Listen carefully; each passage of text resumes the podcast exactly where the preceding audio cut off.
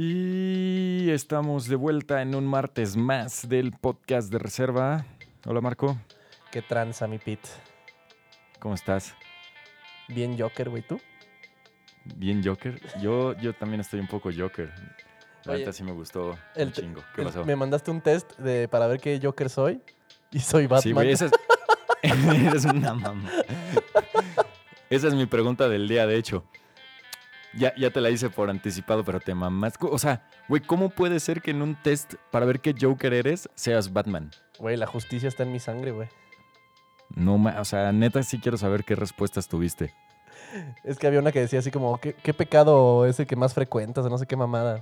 Y le puse ninguno. Ajá. Ay, sí, tú. Es que sí, todas las respuestas me llevaron a ser Batman, güey. No, muy mal. Para, para los que no sepan de qué estamos hablando, eh, en vez de pregunta esta semana, le compartí a Marco un test de BuzzFeed para ver qué Joker era. Si el de Heath Ledger, el de Jack Nicholson o el de... Bueno, creo que también entraba el de Jared Leto, que es basura, y el de Joaquín Phoenix. Y Marco sacó que es Batman. no me arrepiento de nada. Vamos a ver.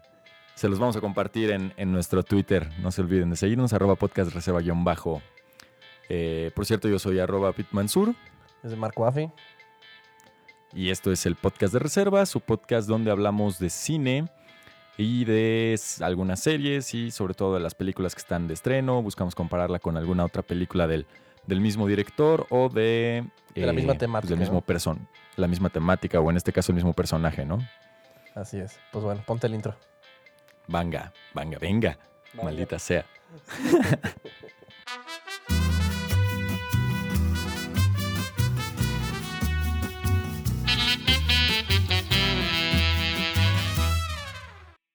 En el podcast pasado te había hecho la pregunta de si habías tenido una situación incómoda con tus suegros y les pedimos a las personas que si tenían una no la compartieran.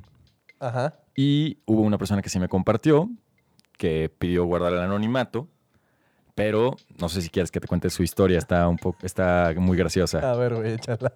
A huevo. Ok. Bueno, esta es la historia de dos cuates, dos hombres, que fueron un día a un lugar para caballeros, eh, un table dance, para no andar dando rodeos. A un pinche table. a un table y mientras estaban en el table, eh, a lo lejos vislumbró uno de ellos a su suegro. Entonces, güey. ¿tú qué harías si te encontraras a tu suegro en un, en un table un día? Le saco un pomo. O sea, ¿se lo invitas el pomo? No, no, no, no, no, no. Que él me lo invite a mí. Ah, le saco un pomo, ok. Pero si vas quitado de la pena y ¿qué pasó, suegro? ¿Qué hace aquí? Claro, claro, porque. Para que sepa que yo lo vi a él y que él no me ve a mí así como hijo de puta, ¿sabes? Que, que yo dé el primer paso. Sí, yo, yo también lo buscaría. Ah, eso, eso, es- eso está bien. Este güey o sea, estaba muriendo, no quería, obviamente no quería encontrárselo, no quería que se diera cuenta que él estaba ahí. Entonces decidieron irse, pero justo antes de irse, le tuvo que responder al llamado de su vejiga. Entonces fue al baño, justo en el baño se encuentra el suegro. Obviamente para este güey fue el momento más incómodo de la vida. Y todo terminó en que hicieron un pacto de caballeros y ninguno de los dos iba a mencionar que se encontraron el uno al otro en este lugar. Tiene más que perder el suegro, güey. Tiene más que perder el suegro, efectivamente. Él, él es el que ya está comprometido ya. Ajá. O sea, Por la ley. que su suegro era por, por su novia, no su esposa. Exacto. Sí, sí, Sí, claro, su no. novia. Bueno, bueno. ¿Y qué habría hecho el Pero Joker? bueno. ¿Te gustó Joker de Joaquín Phoenix? Me gustó mucho el Joker de Joaquín Phoenix. La verdad es que eh, creo que yo sí llegué con expectativas altas, pero fueron expectativas que se cumplieron. Eh, a lo mejor no se desarrolló de la manera en la que yo creí. A mí el tráiler me engañó un poco y ahorita hablamos de eso porque yo sé que a ti el tráiler te causó conflicto. Puta madre. Este, pero sí se me hizo una gran visión de, eh, de la sociedad y de hasta dónde puede llegar una persona con un trastorno mental en el entorno eh, erróneo para ello, ¿no? Sí, toca, toca un tema que está- se está poniendo muy de moda últimamente, de hablar sobre enfermedades mentales, y eso está muy bien. En general, el, el trabajo de Joaquín Phoenix fue, fue magistral, fue algo, algo único. Nadie más podría haberlo sacado como lo sacó este hombre. Nadie. Si yo pudiera pensar en algún actor que se atrevería a hacer algo similar, sería Christian Bale y obviamente sería una estupidez porque ya fue Batman. Pero lo que Joaquín Phoenix hizo con su cuerpo para esta película, o sea, todos los kilos que tuvo que bajar, la manera en la que se desenvuelve con el personaje, o sea, hasta su manera de caminar, de ¿Cómo esos corre? pequeños, sí, cómo corre, los pequeños microgestos, la manera en la que baila. O sea, todo eso que envuelve al personaje simplemente es una construcción de personaje brillante de Mm. su parte. Sí, estuvo increíble y me gustó este tema de que tiene dos risas. Una que no puede controlar, que es como una enfermedad, que se empieza a reír cuando no debe reírse y hasta se empieza como a ahogar el güey. Se empieza como a asfixiar. Y otra que Sí. finge, cuando se, él, él se da cuenta que tiene que estarse riendo, la finge. Y Exacto. la, la forma en la que usaba las dos risas era, era muy claro cuando sabías que estaba fingiéndola o cuando era genuina. Y eso, eso me, Sí. me- me latió bastante. Me latió bastante cómo, cómo metía sus risas fingidas y luego las reales. Cuando sale ahí, que, que- que está en un show de comedia y se va riendo en partes que no se está riendo más personas porque no sabe cómo reírse ni cuándo. Se, se me hizo muy, muy chingón. Sí, porque realmente no, no entiende. En su cabeza no hay la lógica normal de un ser humano, ¿no? Entonces el sentido común, el sentido del humor de él va a otro ritmo que el de las personas que están a su alrededor. Entonces sí, obviamente tiene su risa genuina en momentos en los que nadie más se ríe y de repente así cacha después que todo el mundo se rió y lo hace por compromiso, ¿no? Cuando tú de vez en cuando te tienes que reír por compromiso con algún jefe o con alguna persona simplemente porque no puedes quedar mal ante, ante el chiste que contó. Claro, lo hago siempre. Y Jo- Joaquín Phoenix, además de todo, se me hace uno de los mejores actores trabajando hoy en día. Ese güey se transforma bien cabrón. Sí. So- y la diferencia en corpulencia, la última película que hizo fue la de You Were Never Really Here, ¿no? Creo que hizo un par de antes, eh, un par antes. You Were Never Real Here la hizo en el 2017, Por eso, esa fue su última. pero sí, pero ahí está, es un toro en esa película. Ah, está, está está- hasta como gordo, está como grandote, así corpulentísimo. Sí. Y la ¿Ya la diferencia de viste? ahí, sí, la tengo aquí ya. Ah, perfecto. Y la diferencia de, de- de eso a lo que es ahorita, no mames. Mira, sí hizo algunas películas entre You Were Never Real Here y El Guasón, pero aún así, seguramente si nos vamos al peso que tenía en una y otra, es una cosa de locos, ¿no? De Comparar locos. ambas cosas. Y luego me he dado cuenta que la gente habla mucho de la actuación de Joaquín Phoenix, del papel de Joaquín Phoenix, pero no tanto de la película. ¿Se te hizo buena la película? A mí la película me gustó mucho, o sea, me gustó mucho el guion.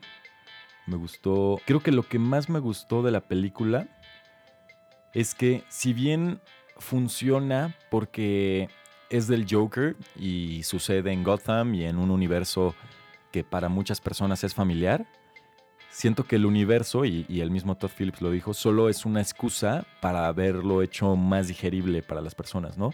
Pero es una película sobre un enfermo mental en una sociedad caótica que podía funcionar en el Nueva York de hoy o incluso en la Ciudad de México sin problemas, ¿no? No necesita ver una ciudad gótica y no necesita ver un Thomas Wayne ni, un Joker como tal para que esto funcione. Sí, pero le, da como ese plus, ¿no? Y también le, da esa obligación a la película a, a llenar ciertas cajitas. Eh, habla de Thomas Wayne, menciona a Bruce Wayne. Como que los obliga a meterlo tantito en el universo de, de Batman. Me gustan esas películas como esta que el narrador no es confiable. Tú, todo lo, estás, lo estás viviendo desde su punto de vista, pero su punto de vista no es el más confiable. Sí. Porque el güey está muy alterado. Sí, no, no, no sabes qué es parte de la realidad y cuál Ajá. es parte de su visión. no, no- no sabes en qué momento está soñando, en qué momento está imaginando cosas, cuando, o sea, es- y es lo que me gustó de la película, que es muy ambigua. Puede, o sea, mil teorías pueden caber ahí. Hay mucho espacio para, para discutir. Me gustaría entrar más a detalle en los spoilers, porque sí hay varias cosas que quiero, que quiero comentar, pero la película en general es buenísima. Es lenta, no hay mucha acción, puede decirse que no hay acción. Pero tiene una gran fotografía, tiene una excelente música. A mí. Sí, la música está increíble. Puros violonchelos, ¿no? Sí. con él. Sí, sí, sí. La manera en la que él. O sea, la, la música interactúa con su personaje y, y incluso con la audiencia. Te, te mete dentro de la película. O sea, el, pa- el papel de, de Joaquín Phoenix lo, lo llenó perfecto. No, no veo a alguien más que pueda hacer un mejor Joker live action ya. Creo que ya llegamos, ahora sí, al tope, güey. Sí, aunque, a ver, yo tengo una pregunta. Eh, o sea, ¿tú ves a este Joker como un enemigo de Batman? No. A este de Joaquín Phoenix no. No, o sea, a mí me, se me hace un gran Joker y se me hace una gran película y, y el personaje es brillante. Pero yo no veo el día de mañana una película de Batman donde aparezca este Joker y se agarren a trancazos como el de Heath Ledger con, con el de Christian Bale. Te voy a decir por qué no se podría. Me gustaría, me gustaría volver a ver a Joaquín Phoenix en este papel. Estoy casi seguro que no va a suceder. Es muy picky el señor.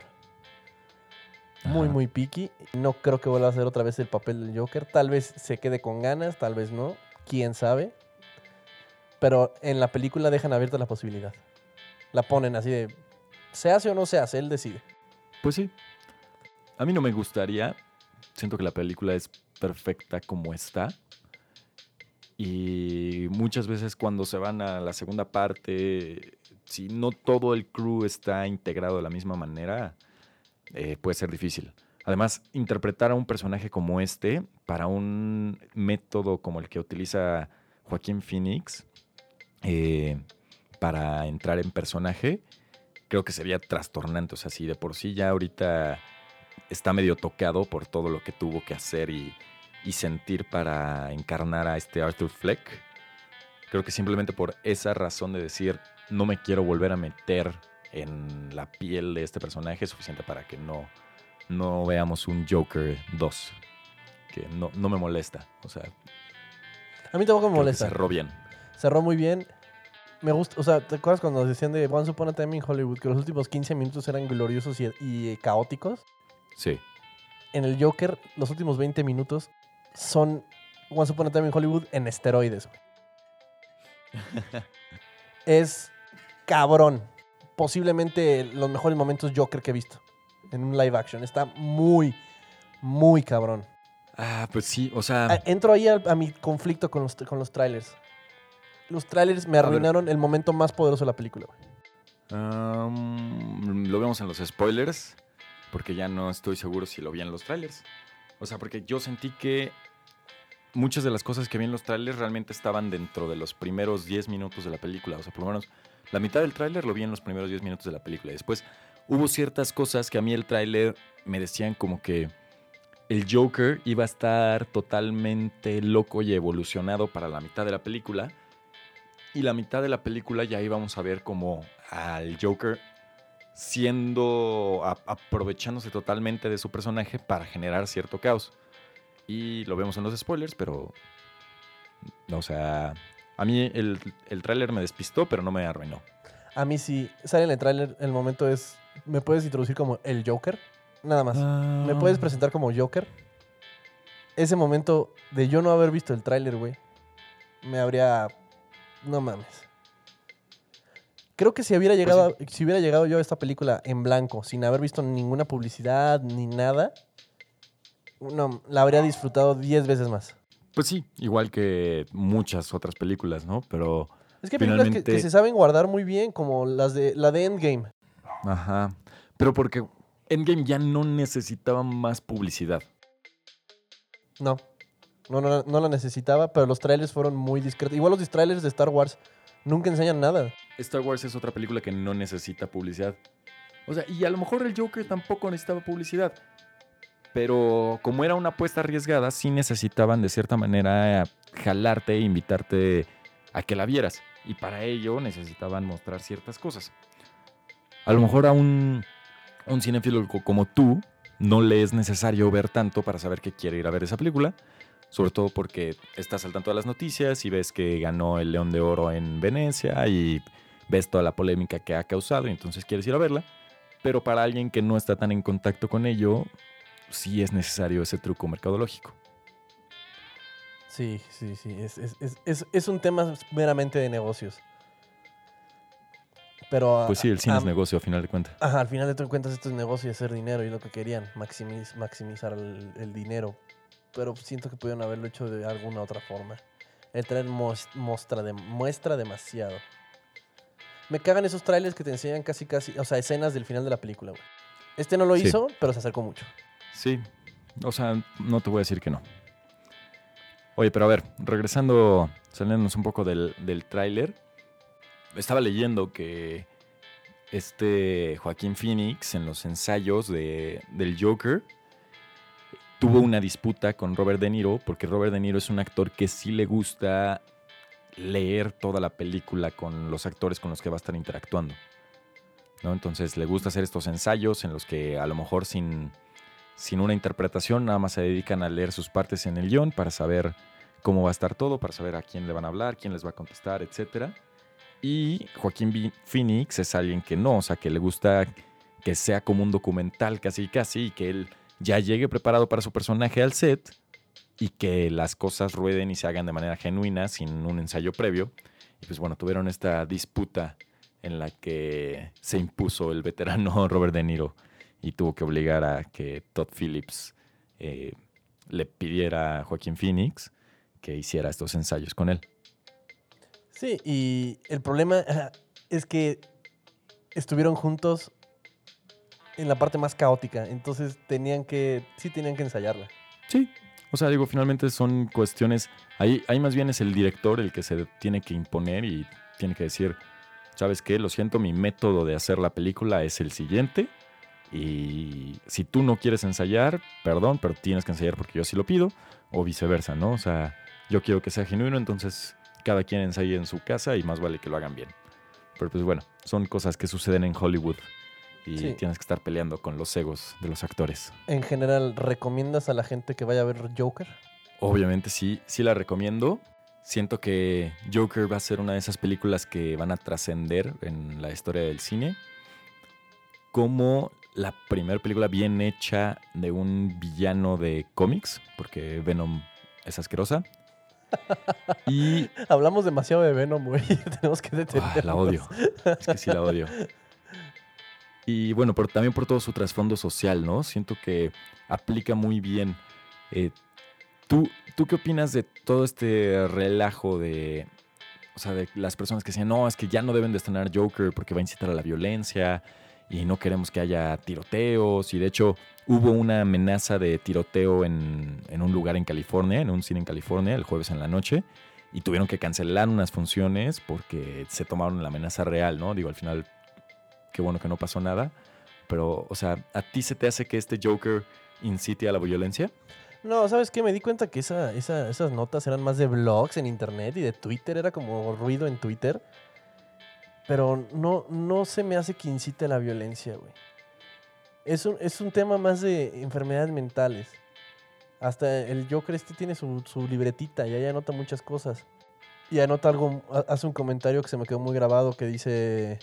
"La- el problema de tener una enfermedad mental es que toda la gente espera que actúes como ellos o algo así. Eh, Ajá, espera que actúes como si no la tuvieras. Ajá, ¿no? que actúes como si no, como si no la tuvieras. Y o sea, abre más la puerta a una conversión de eso, güey.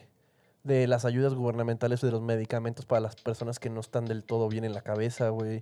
Esperar que alguien se comporte como tú te comportas sabiendo que no está bien de la cabeza. Y creo que abre más un pie a una conversión de ese tipo que a incitar violencia a lo pendejo. Porque de hecho en la película el Joker no, o sea, sí es violento, pero no es violento a lo pendejo. O sea, no sé si me explico, no es. No, no, no mata gente nomás por matarla, güey. No, siempre tiene una justificación. O sea, como que en el momento se envuelve y lo hace, güey, pero no. ¿Sabes? No lo hace nomás porque "Jejeje, soy el Joker, sí, mírenme matar a esta minoría. No, güey.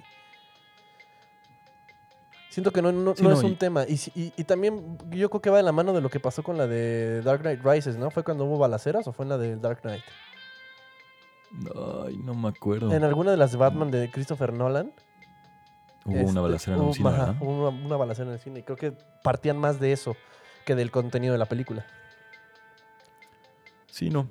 O sea, yo, yo tampoco siento que incite a la violencia, por el contrario, siento que incita a la reflexión de la sociedad, ¿no? O sea, a saber cómo todo lo que hacemos como sociedad está generando personas trastornadas y, y cada cosa que hacen los líderes del mundo actualmente eh, polarizan más a la sociedad y ya no salimos de ser chairos o fifís o ultraderechas o ultraizquierdas o republicanos y demócratas y, o sea, siento que actualmente vivimos en una sociedad donde no hay áreas grises. No, o eres, Som- o eres blanco o eres negro. Ajá. Exacto. Y, y esta película es ese reflejo, ¿no? O sea, es a lo que vamos a llegar si no nos detenemos a reflexionar y, y tomamos una pausa y pensamos en cómo cada una de las acciones y cosas que decimos afectan a otras personas, ¿no? Y si no nos ponemos en los zapatos de los demás, a, quién sabe a, a qué punto vayamos a llegar. Sí, Este, se, pre- se presta más a una conversación de ese tipo. Violencia no lo creo. Sí, y, y en, y en ese sentido, más que al Dark Knight, eh, algo similar pasó en los 70s cuando se estrenó La Naranja Mecánica. O sea, La Naranja Mecánica fue una película que también en su tiempo se prohibió en algunos cines porque creían que iba a incitar a la violencia eh, pues, en muchos grupos juveniles. Pero si te das cuenta que cuando hacen eso solo le dan más publicidad a la película y hace que más gente la quiera ver. Sí, sí, Si no- claro. si No, y no- al final, Si no dices nada, si te quedas callado, si no sacas notas de que van a prohibir que vayas solo al cine a ver Joker en Estados Unidos en ciertas salas, güey. Literal, no singles allowed, qué pendejada. No single policy querían meter, güey, literal. Nomás haces más ruido en las redes y más, y, y más gente la quiere ir a ver. Y, y tú como güey que quieres censurarla, lo único que estás haciendo es que más gente quiera verla. Sí. Sí, no, y al final, o sea, creo que estas, este tipo de películas, más allá de ser algo que inciten, son un reflejo. O sea, hay cosas peores sucediendo en, en el mundo que lo que la película refleja, ¿no? O sea, simplemente en la Ciudad de México, hace no más de dos semanas, cuántas manifestaciones van que acaban en incendios y en librerías quemadas y. O sea. La, la realidad desafortunadamente sigue superando la ficción. Sí, está muy cabrón. Pero fuera de todas estas reflexiones, güey. Dijimos que íbamos a ver la del Joker, la de The Dark Knight en Cinepolis Click. ¿La viste? La vi. La vi. Y también vi la de Batman, la de 1989, con Jack Jack, Nicholson. Nicholson como el Joker. Ok. Entonces, pues tenemos tres Jokers. Tres Jokers. Se me hace muy difícil decir cuál es el mejor porque cada uno es diferente. Sí, o sea, cada uno responde a su época, al estilo del director. Y este. Y en específico, este último, como ni siquiera es un villano de un héroe. O sea, no es un antagonista, sino es el protagonista de su propia película. eh, resulta muy difícil eh, ponerlo en el contexto, ¿no? O sea, por ejemplo, en, en la de Batman de, de Tim Burton con Jack Nicholson, ahí vemos el origen del Joker. Pero Pero Es es, un es más, es más caricaturesco, es más de cómic. sí, Es que se caen los Sí, químicos, sí. ¿no? se caen los químicos. Antes de, de caerse en los químicos ya era Jack Napier, que era un, o sea, como el sicario de un jefe de la mafia de Ciudad Gótica. Entonces, de hecho, él es el que mata a los papás de, de Bruce Wayne y por eso genera esta, este deseo en Batman de acabar con el Joker, ¿no? O sea, por eso se genera esa enemistad entre ellos. Y en, la de Christopher Nolan, pues aparece y ya es, ¿no? El Joker. Sí, e- es, lo- lo- me gustó eso de la de Nolan, que en general no me gusta la película, la vi y la estuve odiando y apretaba los dientes, cabrón. Me he dado cuenta que cada vez más me cagan esas películas de Nolan de Batman, güey. Las odio. Pero lo que Ya, hizo, ya vi- lo que hizo Ah, Heath dime, dime. Ledger, lo que hizo Heath Ledger con el personaje fue único. La verdad estuvo bastante cabrón. Es, o sea, como que no pertenece en la película, está por encima de los demás. Hasta Christian Bale está echando mucha hueva. No Pues- sé, no, no me gusta. O sea, a mí, a mí se me hace una gran película, el, el Dark Knight. Eh, hablando específicamente del Joker, eh, creo que es uno de los mejores villanos de superhéroes que hemos visto en la pantalla grande, si no es que el mejor. Me gusta O sea- porque reta muy bien a Batman. Sabe lo que Batman Sí. hace, sabe lo que él quiere y lo que no está dispuesto a hacer y de ahí lo reta. Eso es algo muy chingón. Sí, y, y es un villano con un gran plan, ¿no? O sea, algo que el Joker de Joaquín Phoenix jamás podría hacer, porque el Joker de Joaquín Phoenix simplemente es un hombre totalmente loco que actúa de acuerdo al entorno en el que se está desenvolviendo. Y Pero el puedo Joker de verlo. Heath Ledger, Puedo verlo, o sea, Man- no es pe- pendejo no es. Cuando se cuando bueno, no, pero, o sea, una, una cosa es, o sea, el Joker de Heath Ledger genera el entorno caótico en el que se desenvuelve la película y el Joker de Joaquín Phoenix vive en el entorno caótico de la película. sí, sí son diferentes. Entonces además es muy difícil No, sea- comparar cuál es mejor, cuál es peor. No. Son muy diferentes, pero yo yo me quedo con el de Joaquín Phoenix. Se me hizo Ah, se me hizo asombroso. Manejó al personaje va- de una forma tan perfecta, güey. ¿Lo va a llevar al Oscar? No lo creo. ¿No lo crees? Tal vez lo nominen, pero no sé si se la lleve, güey.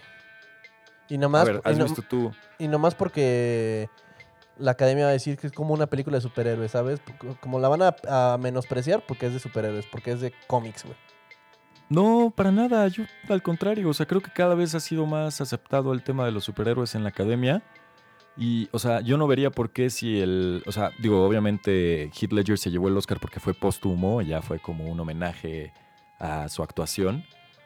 Pero yo sí veo al Joker siendo nominada a mejor guion, mejor actor para Joaquín Phoenix. Y Y hasta incluso mejor dirección. score. Pero. ¿Pero el score es original? no sé, No. cabrón. No sé, no sé, no lo Según yo, es- investigué. son piezas clásicas. No, Pero- yo tampoco lo he investigado, pero Manejado perfecto, está mamón. Sí, sí, o sea, el ensamble está muy bien hecho, pero siento que ya, o sea, son películas, digo, son piezas de cine clásico. O sea, yo lo veo para dirección, quizás hasta para fotografía, guion, el guion sí lo veo, y, y Joaquín Phoenix a mejor actor, yo a la fecha no he visto a alguien que pudiera arrebatarle un Oscar.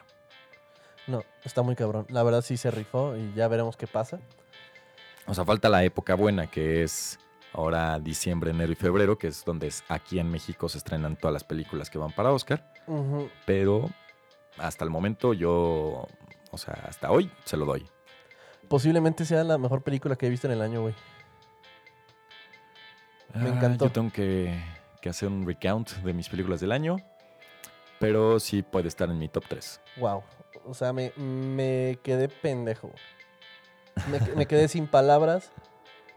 Me, me- me destruyó la película, me gustó bastante.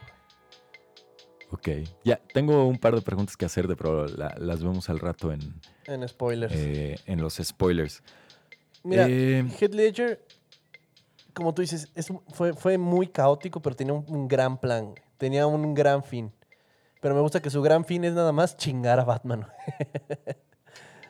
Es establecer caos. Ajá, y, y quiere. Me, me gusta esa escena en la que Batman va en la moto y el güey se para en la calle y dice: Quiero que me atropelles, cabrón. Quiero que me atropelles. Vamos, mátame, cabrón. Porque él sabe que Batman no mata.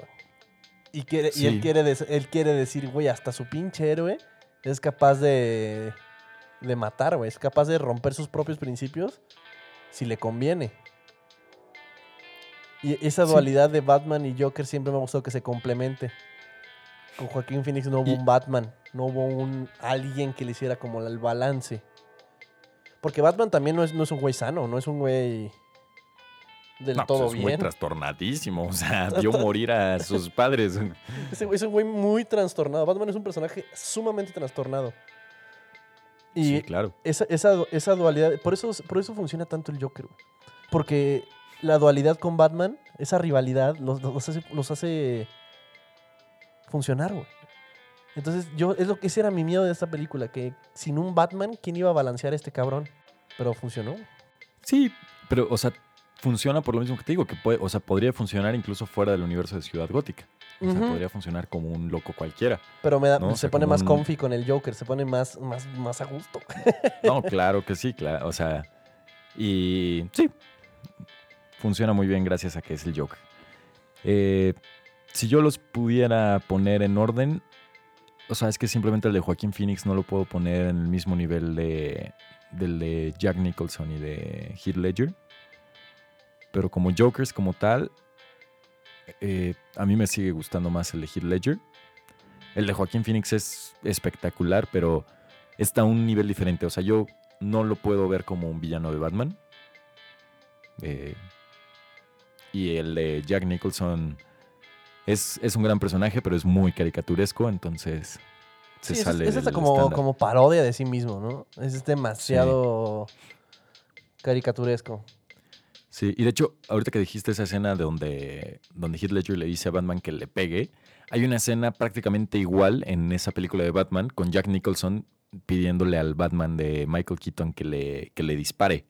Sí, sí, sí. Que sí. es, que le, o sea, Ajá, es- cuando- es- ese es el fin principal del Joker en el universo de Batman. Que lo mate Sí. Batman para demostrar, para demostrar un punto. Sí. De hecho, hasta e- ese mismo. Eh, ese mismo conflicto está en la de Lego Batman. No sé si la viste. No la vi, tenía un chingo de ganas de verla. No, esa la hubiéramos puesto para verla, porque también es un Joker muy diferente. Digo, pues obviamente es una caricatura, pero la personalidad de ese Joker es, o sea, se siente vacío el día en que Batman le dice que él no es su mayor enemigo y que para él no es nada. Entonces, el Joker entra en conflicto, porque ¿cómo puede ser que no tenga un peor enemigo si todos los demás villanos tienen un peor enemigo y así? Entonces, sufre. ¿Viste The Killing Joke? No he visto The Killing Joke. ¿Qué tal? Mm, yo tengo el cómic y la tengo en Blu-ray. Y para The- mí, The Killing Joke es con Mark Hamill. sí, es ¿o Mark no? Hamill. Y el, otro, el otro cabrón que hace Batman en, los en las animadas también, el clásico, güey. Juntaron a, to- a toda la raza. El Joker de The Killing Joke es esencial, güey. Para mí, ese, Pero- esa es la ajá. base del Joker, güey. Ese es... De ahí partes, güey. Porque también es, es un one-off. Sale su origen y pasa algo muy cabrón en la película y termina de una forma muy debatible en la que no sabes, lo dejan abierto a interpretación, tú lo dirás conforme lo que pasó en toda la película o en la- el cómic. No sabes si Batman mató o no al Joker. Esa es la, esa es la discusión de The Killing Joke. Ok. Y me, me habría gustado que la, que la vieras para poderla discutir, porque ese es el Joker esencial. Mark Hamill, con su voz, siempre lo ha manejado excelente, pero pues como es animada, no la quise meter. Pues no se sale del estándar, pero sí la quiero ver. O sea, porque como, como personaje sí vale la pena, creo, ver esa película para compararlo. Oye, pero no, en ese personaje o en ese Joker en especial se basó Jared Leto para crear a su Joker, ¿no? En The Suicide Squad. ¿El de, ¿En el de Killing Joke? Ajá. No mames. De hecho, nada hasta se tomó ver. la... Según esto, se tomó la misma foto así que sale con una cámara y no sé qué. Sí, se tomó la foto, pero no, o, o sea, no. Hay, un, hay un, un Joker muy icónico en el Killing Joke que sale con una camisa hawaiana. Ajá. O sea, no, no tiene nada que ver con, lo- con el gángster que hizo este pinche perro de Jared Leto. Ok. Nada que ver. Bueno, no, no lo vamos a mencionar porque nos vamos a enojar. Sí. pues bueno, Joker recomendadísima para toda la chavaliza alocada. Sí, vean Joker, eh, vean Taxi Driver, simplemente porque es muy buena también y porque también trata de un cuate que termina perdiendo la cabeza por el mundo en el que vive. Y, y si les gustó la actuación de, Win, de, Win- Win- de Joaquín Phoenix en Joker, tienen que ver You Were Never Really Here, porque es algo similar, ¿no? O sea, esta parte en la que eh, él juega con el entorno en el que vive y, y cómo este lo desquicia. Sí, ¿sabes qué? Yo, si quieren ver un, un Joaquín Phoenix más esencial, vean Her. Ah, bueno, ese es bellísimo. No, no, no, eso es una, una chulada. Es, creo, mi- una de mi top 3 de películas de ciencia ficción, Her. Está cabrona, está cabroncísima y Joaquín Phoenix la lleva a otro nivel.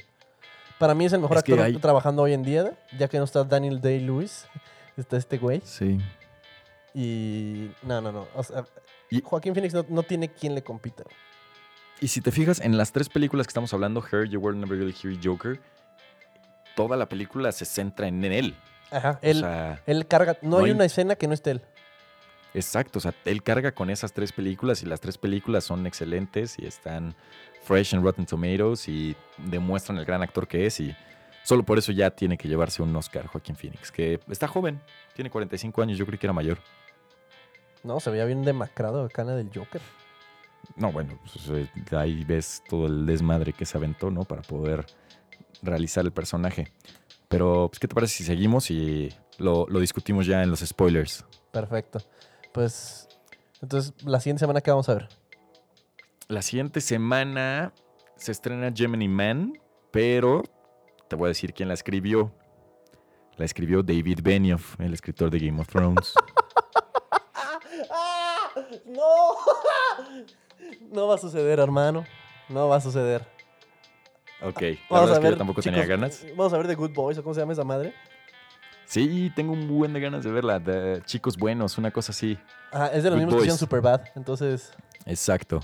Pero ahora con niños más chiquitos, como de Bueno. 11 años, entonces se ve muy cagada. vamos a ver Chicos Buenos. Y, Y Netflix. El Camino. Ajá. El Camino. Se estrena El Camino en Netflix, entonces van a ser las dos de la siguiente semana. Habría Para quienes no sepan, Ajá. El Camino es la película que creó Vince Gilligan, el creador de Breaking Bad, y es existe dentro del universo de Breaking Bad y de hecho es estelarizada por Aaron Paul, el que fuera Jesse Pinkman en esta una de las mejores series de los últimos tiempos o de todos los tiempos, yo diría. Sí, está muy O sea, chingona.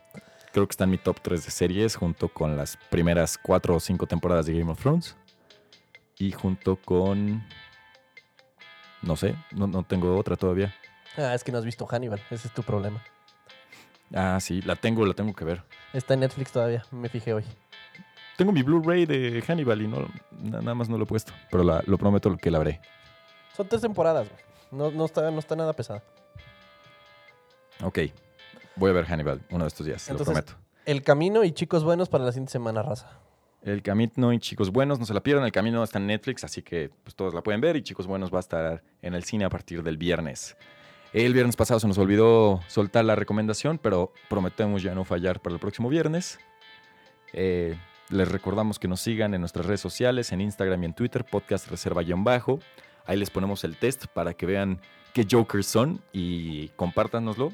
Queremos saber qué tipo de Joker les tocó o si son tan justicieros como Marco, probablemente les toque ser Batman. Ah, huevo. No me arrepiento de nada. Pues bueno, mi raza. Esto fue Podcast Reserva. Yo soy Pete Mansur. Yo soy Marco Afi y nos vemos la siguiente semana. Y si se quedan Y para los nos- spoilers, aquí, aquí nos Quédense seguimos. para los spoilers, se va a poner bueno. Pero vean Joker antes. Sale. No, no arruinen la Navidad. Vean primero Joker y luego quédense a los spoilers. Por favor. Éxito. Nos vemos. Bye bye.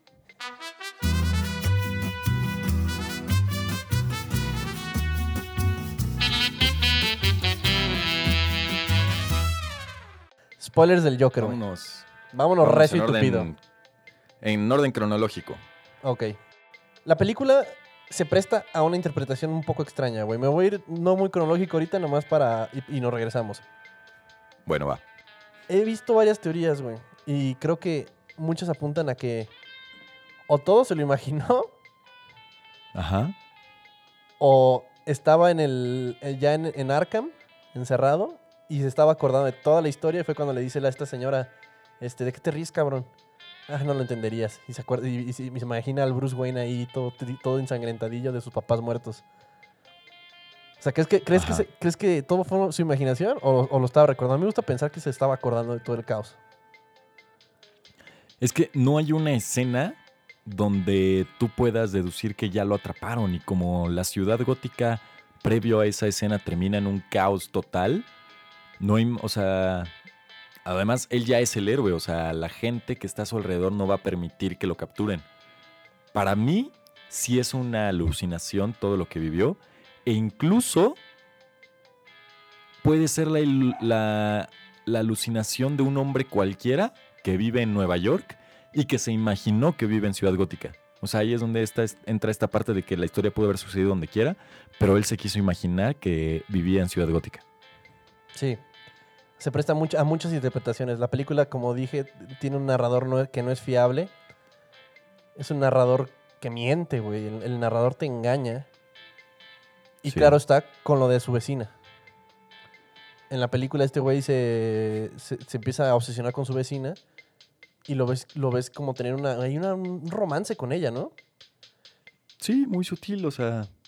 Y de repente De- te das cuenta cuando se mete a su casa, cuando ya mató a su mamá. No, pero es antes de que la mate, ¿no? ¿Es antes o es después?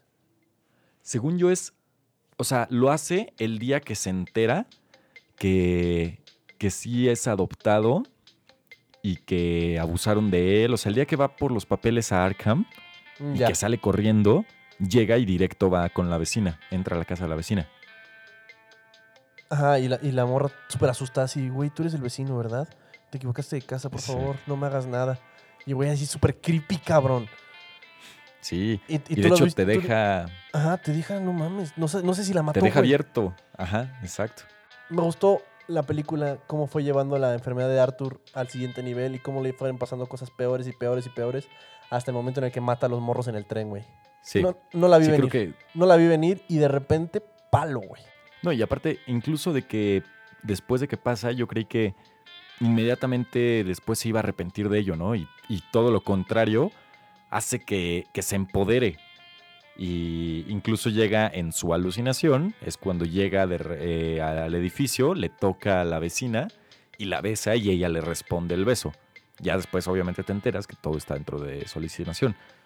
Pero sí, o sea, y, y- y de esa matanza de estos tres cuates de Wall Street deriva todo el caos que empieza a suceder en Ciudad Gótica y que fue a mí donde me engañó en el tráiler, porque yo creí que todo el caos lo empezaba a provocar el Joker a propósito. Muy Ah, al no. estilo Heath Ledger. No, pero sucedió. O sea, fue, fue, fue consecuencia de lo que hizo, pero no era su intención. Sí, claro. O sea, no era un hombre con un plan y no era tampoco que quisiera implantar el caos, ¿no? Al final del día él se estaba defendiendo. Y estaban todo en su derecho, porque estos cuates llegaron a aniquilarlo, ¿no? Y, y es lo que hace que tengas esta empatía con el personaje. Es muy raro, es un personaje muy difícil a- a que, tener empatía con él, pero lo, lo haces. Porque el güey está loco, el güey está enfermo mental y hace cosas horribles. Mata a los morros esos. Este. Cuando mata al, al que le regala la pistola, también está pasada de verga. Es uno de los mejores momentos Sí. Joker que he visto, güey. A eso me refería. Esos últimos 20 Sí. Cuando llegan a su casa el, el enan- el enanito y el, este güey, y sale este El cabrón solo con. Ajá, con la cara solo blanca y hace, una, se- unas como medias corto- contorsiones acá, medias extrañas. Los deja pasar y pone el seguro. Entonces mata, Sí. mata a este cabrón violentamente hasta su puta madre. y le dice al güey, vete, no hay pedo. y el güey no se puede No salir porque está el seguro puesto. Y yo empecé a pensar, no mames, esto es Joker esencial, cabrón. Lo- le dio esperanza, luego lo va a matar ahorita. O sea, ahorita le vas, y- pero lo deja ir. O sea, nunca sabes qué va a hacer. Sí. Sí, o sea, es donde entra su parte de locura, ¿no? O sea, que es, se vuelve un personaje impredecible y, y es lo que hace que mantengas tú todo el tiempo la atención con sus acciones. Sí, eh, se vuelve muy. Es muy impredecible. Y ahí es cuando entra lo que te dije del tráiler, güey. Yo sabía que en algún punto tenía que haber una escena con caos en el tren. Y la estuve esperando todo el tiempo y es casi hasta el final, güey. Y la escena en la que di- dijo eso de ¿me puedes, me puedes presentar como el Joker? Te lo juro que si no hubiera estado en el tráiler, habría pegado diferente. Pues sí. O sea, creo que toda esta parte de, de Murray lo pudieron haber escondido. Sí, sí, sí. Porque, Por completo. sí. Porque no tenías por qué saber que él iba a ir a ese programa. No, no tenías por qué saberlo. Incluso yo en el tráiler llegué a pensar que más, o sea, ya ves que lo presenta y presenta el video de él y se burla de él. Y yo creí que era porque ya estaba en su programa. Y por Sí. lo menos, o sea, por lo menos eso sí fue diferente, eso sí me sacó, o sea, Pero ya esperabas Uh. que estuviera en el show, güey.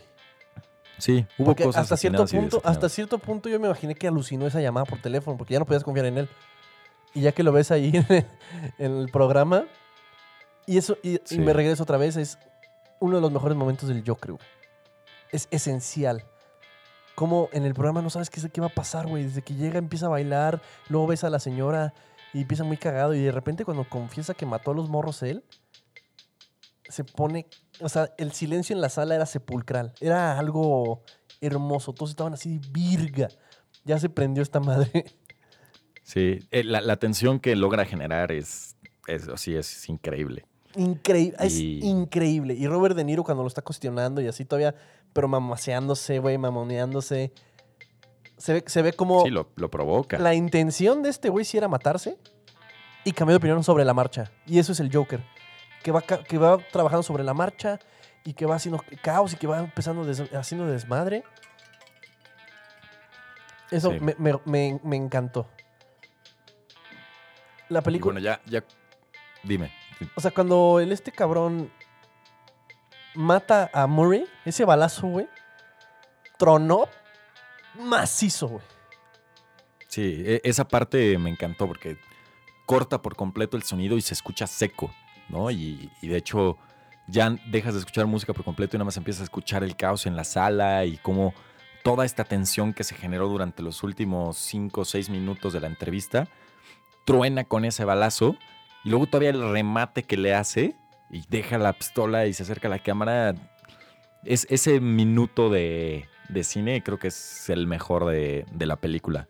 Es, es caótico. Los últimos 15, 20 minutos de la película son supremos. Desde que, desde que se vuelve el Joker, que se pone la cara blanca y mata al Randall y, al- y deja ir al otro morrillo y se pone a bailar en las escaleras y así, que ya es full on Joker. La película agarró su ritmo, agarró el, Joaquín Phoenix por completo el personaje y se divirtió. Sí. Y pues, yo, la verdad, cuando ya va en la policía, cuando ya vaya en, el coche de la policía, eh, yo creí que así iba a terminar, o sea, que se lo iban a llevar al asilo de Arkham y que se iba a quedar ya en el asilo y pues ahí iba a ser el fin del Joker, ¿no? Y eso les iba a dejar la puerta abierta para que hubiera una película con el Batman o que hubiera la segunda parte, etcétera. Que finalmente sí terminan en el asilo, pero es donde entra esta parte de no sabemos si todo se lo imaginó desde un principio o si llegó a este a- al manicomio posterior a eso. Oye, y hay otra cosa que la verdad es que yo me despisté por completo en la película, ya hace poco lo leí en una nota, pero ya ves que mientras está revisando los papeles encuentra una foto de su mamá de joven o de Ajá, y que dice, no, eres muy guapa y firmaba TM, Thomas TW. TW, ajá. Sí, yo- Entonces eso abre la posibilidad de que en realidad ella no estuviera loca, que este güey nada más la encerrara porque estuviera loca, porque sí le hizo el hijo. Ajá, y, la- y- y- y falsificó unos papeles de adopción y claro, claro. Exacto. Y no sabes si la, si la, si la enfermedad mental de este güey es heredada genéticamente o se le hizo por la putiza que le pusieron cuando estaba amarrado al radiador. Exacto. O, o incluso también ya no sabes si nunca ha salido del asilo y se ha imaginado toda su vida estando fuera del asilo, ¿no? Ajá, sí. Se presta a todas esas interpretaciones y más. Por eso me gusta la película. O sea, la puedes ver mil veces y mil veces le sacas cosas diferentes. Exacto. Pues sí, yo creo que sí, probablemente vaya a verla una vez más al cine. Antes Yo de que la también. quiten. Yo quiero, quiero vivir otra vez esa escena de la- del talk show en el cine. Sí. Y, güey, yo fui a la pantalla IMAX y mágico, ¿eh? Yo la vi en la, en la macro XC, también me tocó. Ah, por en lo la menos. pantalla chida. Porque creo que sí, o sea, digo, a pesar de que no es una película con grandes escenas de acción, ni super escenarios, ni mucho menos, sí vale la pena verla así, sobre todo porque esta pantalla no solo se trata del tamaño, sino también de, El sonido. del sonido. Sí, el Sí. sonido lo es todo también. Totalmente de acuerdo. Y me gustó que dejaron la puerta abierta de, güey, si quieres hacemos una secuela y con este Robert Pattinson ya de Batman grande. Pero piénsalo, va a ser un Joker de 65 años, güey. Sí, ahí es donde me entra el conflicto, porque, o sea, el Joker de Heath Ledger con Christian Bale, pues es un Joker de la misma edad de Joaquín Phoenix. Y si aquí apenas está empezando este Joker, pero también como no sabemos si fue una alucinación, o sea, se abre a muchas cosas que pudieran explicarse en una segunda película, de la cual no estoy convencido. Eh, pero bueno, otra de las cosas que me gustó es que le dan este tratamiento a Thomas Wayne, no como no como en cualquier otra de las películas de Batman, ¿no? Donde simplemente era el rico filántropo papá de Bruce Wayne que muere a manos de un delincuente, sino que sí ves que para llegar a ser un hombre rico tuvo que probablemente haber hecho algunas cosas chuecas. Sí, y, ya estaba Y metido en la política, entonces tenía que cuidar su reputación y su nombre.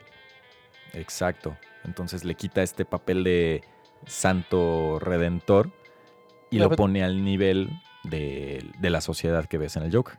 ¿Te fijas que el- eh, ahí es cuando te digo que el Joker no estaba tan pendejo, güey? Que Joaquín Phoenix, bueno, el, el Ar- Arthur Fleck no estaba tan güey. Cuando se mete de, de infraganti a la, a la a la función esta donde está el Thomas Wayne y se lo, se lo sigue y se lo topa en el baño. O sea, el güey es chingón, el güey se metió, se disfrazó, hizo todo para lograr lo que quería hacer. Entonces, me gustó. Sí. Que no, que no es un completo imbécil, o sea, que sí, no mames, está chingón el güey cómo opera. O sea, hay cosas que él provoca y hay cosas que le suceden. Sí. Al igual que como todo su personaje, ¿no? O sea, nunca sabes en qué va a parar ni qué realmente es una acción suya o que simplemente es una consecuencia de, de lo que les sucede. No, no sé, es extraño. Y precisamente por eso es un gran personaje. Excelente película y es- espero que los que se quedaron aquí a los spoilers la hayan visto y la hayan disfrutado tanto como yo. y pues, Pues, sí, no, creo que ya ¿hay algún otro todo. spoiler? No, yo creo que Sí, ya no. tocamos lo, lo principal, ¿no? Mata a los güeyes en el metro, la, relación fingida y el, el talk show. Sí, la relación con Thomas Wayne. Y sí, ya no habría más cosas que mencionar. No salen otros personajes del universo de Batman, como lo son un Harvey Dent, un eh, comisionado Go- Gordon, ni, Ni ni nada. nadie de ellos. Entonces realmente sí usa los elementos de Ciudad Gótica, pero muy bajita la mano, ¿no? O sea, usa la Ciudad Gótica porque es una ciudad de caos, y usa a Thomas Wayne, y usa al Joker porque es un gran personaje. Y listo. Y listo. Pues muy bien. Y no mandamos, no mandamos saludos en, en la primera parte, pero saludos a Joaquín Phoenix, a Jack Nicholson, Y a Heath Ledger allá en el cielo y a Mark Hamill porque es un gran tipo. Un gran tipo, un gran sujeto. Entonces, sí, a todos los Jokers, menos a Jared Leto porque él nos cae mal. No, el, el que chinga su madre. pues, bien, entonces. Pedro, Se, se armó. Entonces, chicos buenos y el camino para la próxima semana. Nos vemos la siguiente semana, raza. Éxito.